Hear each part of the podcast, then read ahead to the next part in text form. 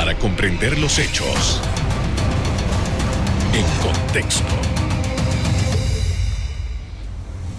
Muy buenas noches, sean todos bienvenidos y ahora para comprender las noticias las ponemos en contexto. En los próximos minutos hablaremos de la disminución continua de los contagios de coronavirus en Panamá y las medidas pertinentes en esta nueva etapa. Para ello conversamos con el doctor Arturo Rebollón, epidemiólogo y especialista en salud pública. Buenas noches, doctor. Hola, ¿cómo estamos, Carlos? Y a todos los que nos están viendo ahorita mismo. Gracias por aceptar nuestra invitación, doctor. Eh, creo que el mes de septiembre ha sido el mejor mes en todo lo que va de la pandemia desde marzo del año pasado esta parte en mi consideración. Quería preguntarle, vamos a empezar por el tema de los contagios. ¿Cuál es la evaluación? Usted ha venido siguiendo semana tras semana cada uno de los números de lo que ha estado ocurriendo y hablando de contagios, ¿qué es lo que usted ha podido detectar? Claro, claro que sí. Pongamos esto en contexto. Nosotros hemos visto esta evolución de la pandemia desde marzo del año pasado, pero ya sabemos cómo medirlo mejor. Y la mejor forma de medirlo es en periodos de 14 días. Y te pongo un ejemplo. Hace 14 días se reportaban 2.028 casos por semana. Y esta semana que terminó el sábado, se reportaron un promedio de 1.572 casos. ¿Qué significa eso? Una caída en las últimas dos semanas de 22%. Eso indica que aunque estamos en el punto más bajo, seguimos bajando. para que no, le, no haya duda de que la transmisión se está disminuyendo, a pesar de que tenemos una circulación de la variante Delta en nuestro país. ¿ah? Justamente, justamente, doctor, había algunas preocupaciones bien fundadas por lo que había pasado en otros países de el, tema de la entrada a Panamá de esa variante. Y había alguna preocupación y ya hasta incluso algunas voces hablaban de la cuarta ola. ¿Cuál es su evaluación? ¿Qué es lo que ha sucedido en Panamá diferente a otros países? Panamá se ha convertido en un oasis y un modelo a seguir de esta pandemia en esta tercera ola. La diferencia que nosotros hemos tenido está a distintos niveles, desde el nivel individual, que es que el panameño ya está cansado de la pandemia y ¿qué hace? Reconoce que la mascarilla es importante cuando está en sitios aglomerados, reconoce que los sitios muy cerrados no debe estar y se queda poquito tiempo solamente para lo necesario. Cuando va a transporte público, no habla, tú te metes en un metrobús, ni una palabra, porque reconocen que la persona cuando habla es que salen las microbotas para transmitir. Y eso no solamente a nivel individual, también a nivel colectivo. Nosotros hemos puesto, por ejemplo, mejores campañas educativas, hemos visto la colaboración de los hospitales privados para mejorar el acceso a más de 100.000 personas con vacuna en sitios clave. También se han llevado a centros comerciales que son altamente convenientes y tienen una doble intención. O sea, tú conviertes al centro comercial, que es un motor económico en los países, también a que la gente se anime, sepa que es un sitio seguro y tenga acceso a la vacuna. Entonces, lo estamos viendo, lo vimos el fin de semana pasado con, con el Black Week, los centros comerciales estaban llenísimos porque hay alta cobertura de vacunación. Ahora, doctor, eh, esta, esta tendencia a la baja que usted ha descrito, que viene ya de un acumulado de 14 eh, días y que el punto más bajo todavía estamos descendiendo. Eh, ¿Cuáles son las amenazas que, tenemos aún en estas circunstancias? Nosotros tenemos que ver algo. Ya una vez que pase este virus, que es la parte explosiva, va a llegar una, una parte muy importante para el sistema de salud, que es lo que nosotros llamamos que es un virus de circulación normal, es un virus endémico. Eso no significa que la pandemia se acabó, sino que implica que ahora lo tenemos bien vigilado. Sabemos cómo vigilarlo bien, sabemos cómo contarlo bien, sabemos cómo contenerlo, tenemos suficientes camas y se pueden hacer acciones estratégicas rápidamente. Ejemplo de eso, que donde aceleran los casos, de una vez se mueven los equipos de, respuesta rápida, hacen la trazabilidad, aislamiento y si hay que vacunar a las personas, se hace barrido en todas las comunidades para detenerlo. Y así es como hemos hecho para que se detenga la pandemia. Esa es la clave, respuesta rápida, pero estar preparado lo podemos decir ahora, 20 meses después, que Panamá está preparado para detener las aceleraciones del virus. Los controles, por ejemplo, eh, Panamá le está yendo bien, eh, no hay duda de eso, pero los controles, por ejemplo, del ingreso al país, eh, se hicieron algunas modificaciones. ¿Cómo desde su perspectiva está avanzando esto, si realmente esto funciona para un país como, este, tan, como el nuestro, tan abierto, que, dicho sea de paso, fue esa uno de los elementos que se dijo en marzo del año pasado que había sido eh, eh, el que había sido el detonante de una propagación alta en aquel momento. Claro, nena, la, la importancia del transporte público, ya sea terrestre y aéreo, es que mueve mucha gente. Entonces, ¿qué recomendaciones tomó Panamá, por ejemplo, en los aeropuertos? Que ha sido lo más controversial. Identificó listas de países de riesgo alineados a los indicadores globales y se les ponen requisitos adicionales a esos países que tienen contaminación agresiva. El resto de los países se les recomienda lo básico, vacunación, que tengan su tarjeta de vacunación. Ya sabemos que tenemos incluso la tarjeta nuestra que se reconoce hasta en Europa. Y si no tienes la cobertura de vacunación, porque muchos países todavía no tienen vacuna, entonces se te hacen eh, los testing y el aislamiento a esas personas. Ahora, doctor, eh, ¿hay alguna preocupación ya? Eh, porque el fin de semana hubo, circularon videos de fiestas y de actividades que es natural que la gente vaya porque ya se puede ir. Ahora, frente a esto, ¿cuál es la observación que hay que hacer? Nosotros tenemos que ir a la historia de la evolución aquí en Panamá. ¿Cuántos videos de esos hemos visto a lo largo de este año? Un montón. ¿Cuántos clústeres y aceleraciones de esos eventos hemos visto? Cero. ¿Por qué? Porque todos tienen algo en común. Aunque esté la gente aglomerada, todos esos eventos son al aire libre el aire libre. Entonces, sabemos que la clave es la ventilación. Entonces, si tú tienes un sitio bien ventilado, disminuye el riesgo a pesar de que esté aglomerado. Entonces, yo creo que ya es momento de, quitarnos la, ese, esa venda de los ojos y pensar que son todas estas aglomeraciones, sino que tenemos nosotros que modificar el ambiente para que cuando hayan esa fiesta sean seguras, porque el panameño es fiestero y se ha aguantado la fiesta por 20 meses. O sea, no sé cuánto tiempo más se planea detener eso. La preocupación más grande que ha tenido las autoridades de salud durante todo este tiempo, doctor, es la posibilidad de tener camas para atender a las personas que necesiten de atención hospitalaria. Esto también en la estadística ha bajado dramáticamente. ¿Qué evaluación hace? Mira, ese es, ese es un punto que, que me gusta que me lo hayas preguntado, porque yo estoy del otro lado. Yo no estoy a nivel de hospitales. Mi área no es ver enfermo, mi área es cuidar a los sanos. Entonces, ¿qué es lo que nosotros vemos? Está bien, tú necesitas camas de hospitales, que era una necesidad sentida de hace muchos años del país. No necesitaba una pandemia para eso. Entonces, nuestros cuartos de urgencia siempre han tenido gente en camillas lleno todos los días pero la pandemia nos abrió los ojos de que es verdad que necesitamos una gran cantidad de gente. Entonces, también es importante resaltar que se ha salido de ese molde de hospitalización a el molde de prevención comunitaria, educación, ir a hacer, trabajar mucho con las juntas comunales y prevenir que la gente se infecte allá, porque no hay suficiente cama si dejamos que este es un virus, que este es un virus que corra muchísimo.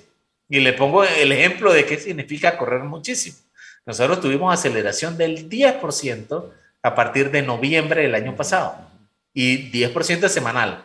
Cuando llegamos a diciembre, a mediados de diciembre, esto ya era una cosa explosiva y era una aceleración del 10%. Este es un virus que tiene capacidad de crecer de 80 a 800%.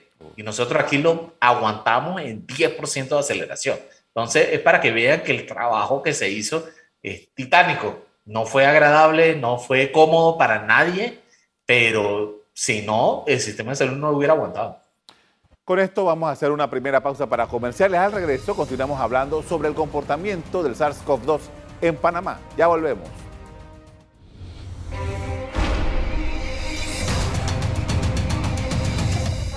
Estamos de regreso con el doctor Carlos, ah, perdón, Arturo Rebollón, epidemiólogo y especialista en salud pública, que analiza la situación que enfrenta Panamá ahora con los casos de COVID-19.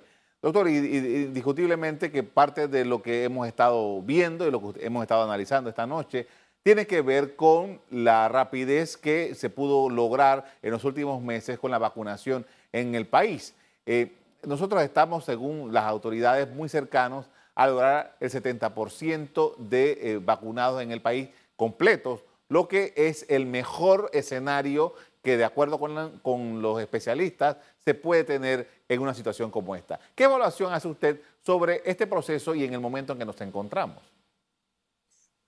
Estamos en un momento que sabíamos que iba a ocurrir. El panameño cree en las vacunas, cree en la ciencia y le gusta tener acceso a los medicamentos de última generación. Y lo vemos porque la gente formó su fila gigante a todo sol, lluvia, y te muestra la intención de la gente. ¿no? Entonces, ¿qué significa eso? Que la gente se ha vacunado casi el 70%, que estamos bastante bien en control, bastante bien en, en protección de la población, porque eso es lo que hace la vacuna. Educa al sistema de inmunidad de tu cuerpo para que tenga defensa contra el coronavirus y si te da, tengas una reacción mucho menos agresiva. Recordemos que este es un virus que a pesar que solamente tiene 1.5% de letalidad, se convirtió en la primera causa de muerte del año pasado. O sea, yo creo que la gente ponga eso en perspectiva, porque la clave no es la letalidad, sino que este es un virus altamente infeccioso, que donde se suelte salvajemente puede causar muchísimas muertes. Ejemplo de eso, mira Estados Unidos. Ellos han tenido políticas muy suaves donde han llegado a más de 700 mil muertes. Eso es más que todas las guerras que ellos han tenido en toda su historia. Es una cosa inaceptable. Ahora bien, eh, nosotros estamos en un buen momento, estamos recibiendo muchas vacunas. Al final hay todavía una serie de, eh, elementos que se están considerando para poner una tercera dosis para ciertos grupos de panameños. ¿Cómo, cómo lo evalúa usted? Nosotros hemos visto la evidencia de las vacunas donde se han comparado estas dos cosas, ¿no? La, inmunidad natural, que si te da el virus, tú generas defensa, y la inmunidad de vacunas. La inmunidad natural te protege, pero después de unos 3 a 6 meses cae, a tal punto que la gente viene y se hace las pruebas de anticuerpos y están en cero, o sea, nada. Pero las personas que se hacen las pruebas con vacunas, se ve una reducción de 85 hasta el 75%. Hay una reducción, pero esas personas que, que se disminuye la defensa tienen que recibir una dosis adicional para protegerse. Recordemos que si tenemos las herramientas para tener la mejor protección, hay que utilizarla. Eso es como cuando tú vas a, a, a, comprar un carro, compras el mejor que puedas con tu presupuesto. Bueno, nosotros tenemos el presupuesto adecuado para tener la mejor herramienta para proteger. Ahora, eh, las evaluaciones que se están haciendo eh, a, nivel internacional para, verificar quiénes serían aptos para recibir una tercera dosis, que ya Panamá está, lo, está evaluando. Eh, tomando en consideración que ya estamos próximos a, que los primeros panameños que se vacunaron, que fue por allá por enero, febrero del año pasado, ya quedan pocos meses para llegar a ese momento. en este momento, en esta situación, ¿Valdría la pena comenzar a estudiar la situación de esos eh, primeros panameños? No sé si se está haciendo. ¿Cómo, ¿Cómo se maneja esto? Claro, en la actualidad se están haciendo, me parece que dos o tres estudios a través del SENACI, del Instituto Conmemorativo Gorga, para verificar la efectividad y seguridad de las vacunas aquí en Panamá. ¿No? Eso, eso hay que decirlo. Del estudio no vienen de afuera, vienen de científicos locales del patio, que están bien formados. Y la ventaja de tener esos datos locales es porque te permite identificar casualmente cuáles son los grupos que les ha ido mejor, cuáles son los que necesitan un poco de una dosis adicional de vacuna y se ha identificado que las personas que la necesitan son los que ya tienen su sistema de defensas alterado, ya sea por una enfermedad como un VIH, que sabemos que te tumba la defensa, un cáncer que te tumba la defensa por su tratamiento, corticoides que te tumba la defensa, personas con trasplante, eh, que los medicamentos tumban las defensas. Entonces, fíjate que lo dije cuatro veces, que tumban las defensas. Entonces, si ellos no tienen suficiente protección, tú tienes que darle dosis adicionales, porque eso no es exclusivo para esta vacuna de coronavirus, es exclusivo para todas las vacunas que ellos necesitan refuerzos periódicamente. Por eso es que ellos pueden necesitar más vacunas que el resto de la población. Ahora, en estos análisis que usted hace de los datos que, brinda el, Ministerio de Salud, siempre llega un momento en que los especialistas como usted hacen proyecciones. ¿Qué proyección se ha hecho hasta el momento sobre esta tendencia de la que hablamos en el bloque anterior, pero proyectado hacia los próximos meses?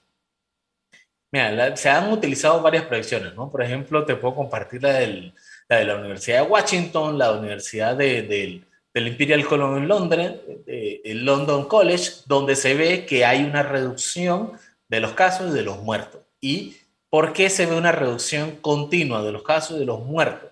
Incluso en el peor escenario, porque ya tenemos una alta cobertura de vacunación, hay un alto cumplimiento de las medidas de protección, ya a pesar de que se han abierto casi todas las medidas, no, no hemos tenido disparo de casos, que es lo que la gente tenía miedo que la gente decía, van a subir, van a abrir las escuelas y se van a disparar los casos. Bueno, tenemos más de 1.500 escuelas abiertas y no hemos visto aceleración ni en centros educativos, ni en transporte público, ni en estudiantes, ni en comunidades.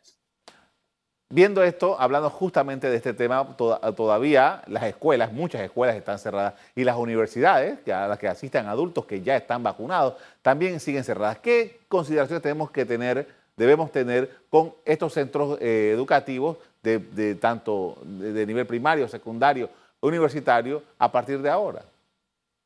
Mira, ahí lo que tenemos que ver es son las reglas, ¿no? Tenemos que ver los protocolos, que los protocolos existen por algo, existen para proteger a las personas.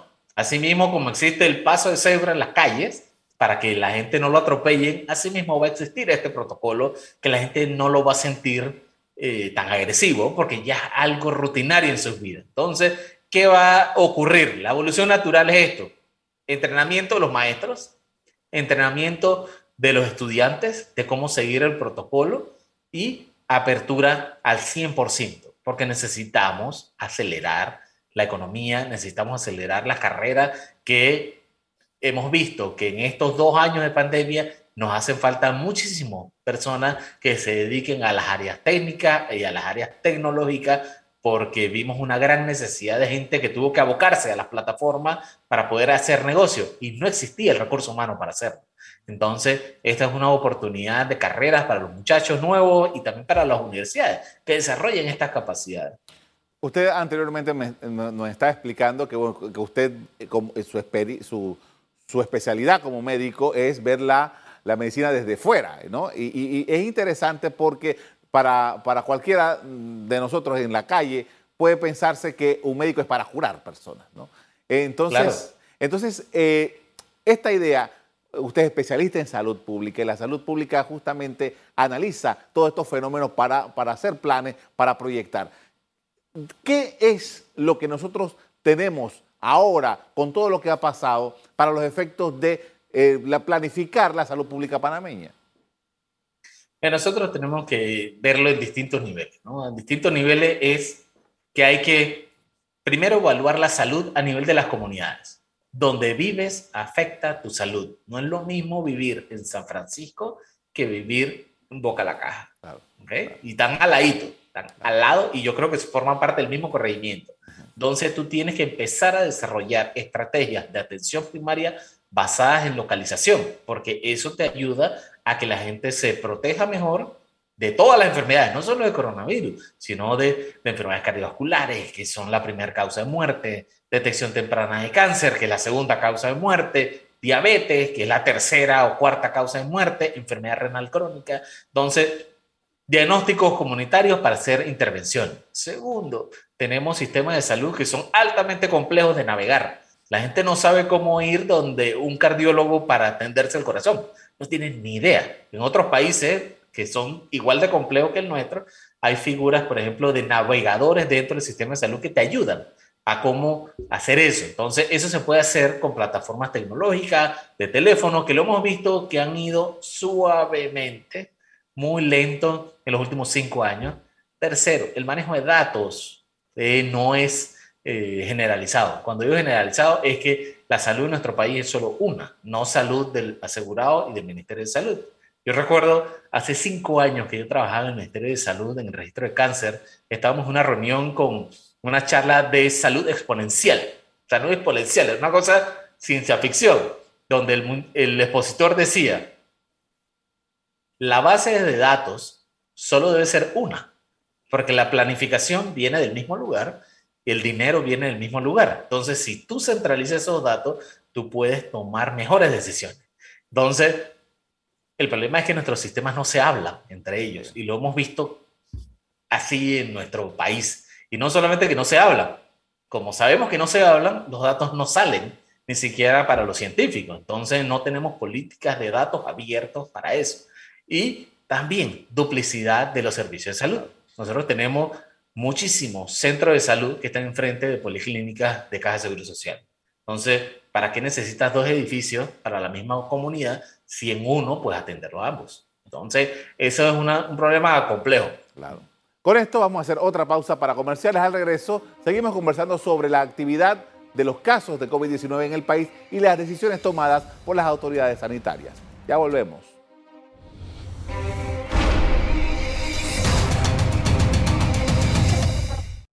En la parte final estamos de regreso con el doctor Arturo Rebollón, epidemiólogo y especialista en salud pública, quien examina las cifras relativas al COVID-19.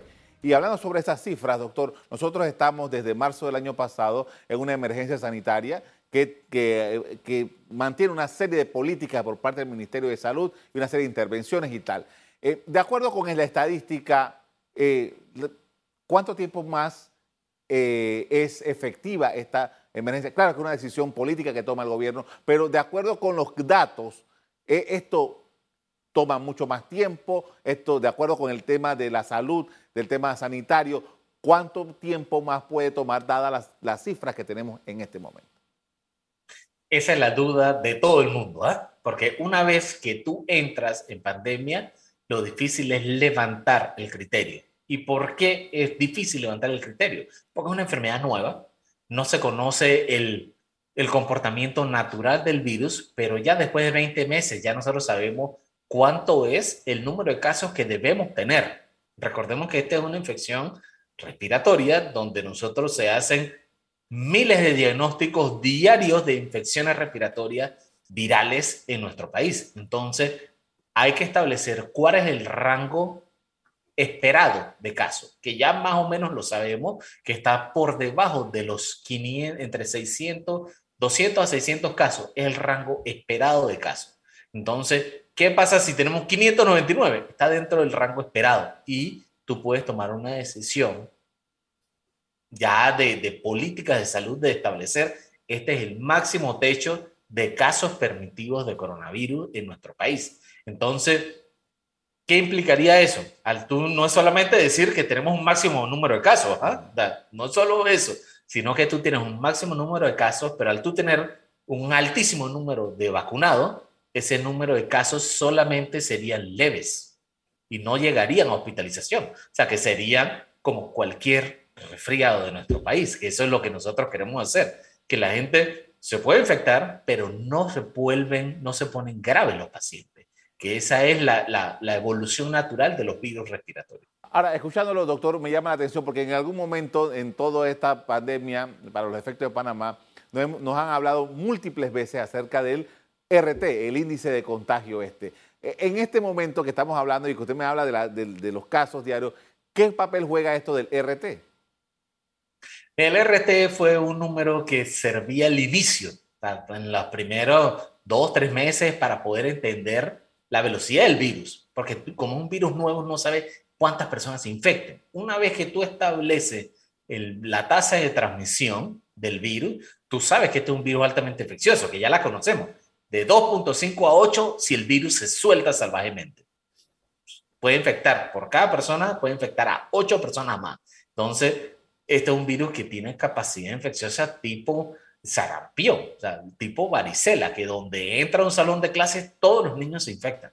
Entonces, en Panamá, ¿qué hemos visto? Ya se han disminuido los casos, sabemos que es un virus que es altamente infeccioso, pero aquí con medidas de control, de prevención, se detiene. Si me preguntas ahorita mismo, ¿cuál es el valor del RT? La respuesta es nada, nada hace más de un año.